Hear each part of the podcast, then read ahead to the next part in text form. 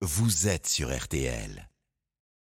Bonjour Pierre. Bonjour Antoine, bonjour à tous. Alors Pierre, est-ce qu'il y a des choses à faire dans notre potager ces jours-ci? Alors oui, bien entendu, il y a des choses à faire en juillet au jardin et au potager, même si on a l'impression qu'on est à un point culminant de la floraison de la fructification.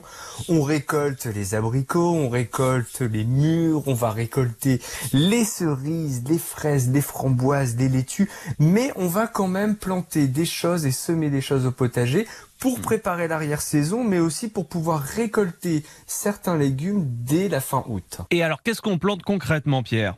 Alors, parmi les légumes qu'on peut planter et semer, il y a la fameuse laitue. Mmh. Mais attention, si vous avez planté des laitues au printemps, des laitues de printemps, vous avez certainement l'impression de les voir monter en graines, donc de former un genre de sapin de Noël et de faire des graines sur le haut. C'est parce qu'on a planté des variétés de printemps qui résistent plus difficilement à la chaleur. Donc si on veut semer des laitues ou planter des laitues, il faut s'orienter vers des variétés d'été qui résistent plus facilement à la sécheresse et au manque d'eau et qui ne vont pas monter en graines. Donc il y a la variété du bon jardinier par exemple ou encore la sucrine qu'on connaît un peu tous. Et si vous voulez pas vous prendre la tête, il existe quand même des variétés, la variété des quatre saisons qu'on peut planter tout au long de l'année, au printemps jusqu'en hiver, et qui montent plus difficilement en graines, même avec les chaleurs du moment. Euh, Dites-moi Pierre, j'ai vu des poireaux au marché dernièrement. Est-ce que c'est le bon moment pour les planter? Et oui, tout à fait. On voit sur les états du marché des bottes de poireaux, des bottes de 50 à 100 poireaux, qui font la taille d'un crayon à papier, ou comme on dit dans le nord de la France, un crayon de bois. on va bien entendu pouvoir les acheter pour les planter directement au potager, puisque les semis se font beaucoup plus tôt dans l'année. Donc là, on achète directement des bottes. Une fois qu'on a acheté nos bottes de 50 ou 100 poireaux, on va couper les racines, couper deux tiers des racines et deux tiers du feuillage pour ensuite pouvoir les planter. Et avant de les planter, on va les baigner pendant 15-20 minutes dans de l'eau et ensuite on les plante. On n'oublie pas de couper les racines et les feuilles, c'est vraiment super important pour faciliter la reprise. C'est promis, on n'oublie pas. Alors, à part euh, planter, est-ce qu'on peut semer, Pierre? Alors on peut semer des carottes, des radis, des betteraves, des navets.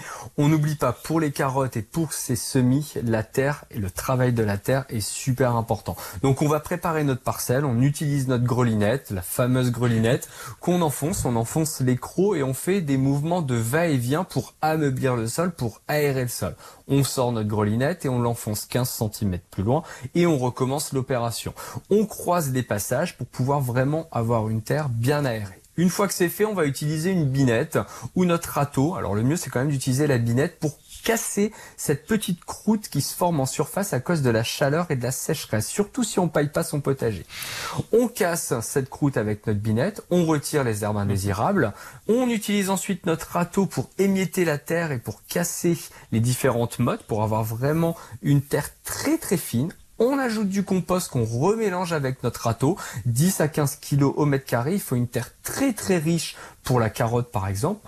Et une fois que c'est fait, on va pouvoir réaliser nos sillons et semer nos carottes à la volée. Et si vous avez une terre trop compacte ou trop argileuse, donc pour la reconnaître, souvent c'est une terre qui colle aux bottes en hiver, on n'hésite pas à ajouter un peu de sable au fond de nos sillons, de les mélanger directement avec nos graines de carottes avant de réaliser notre semis. Merci beaucoup Pierre.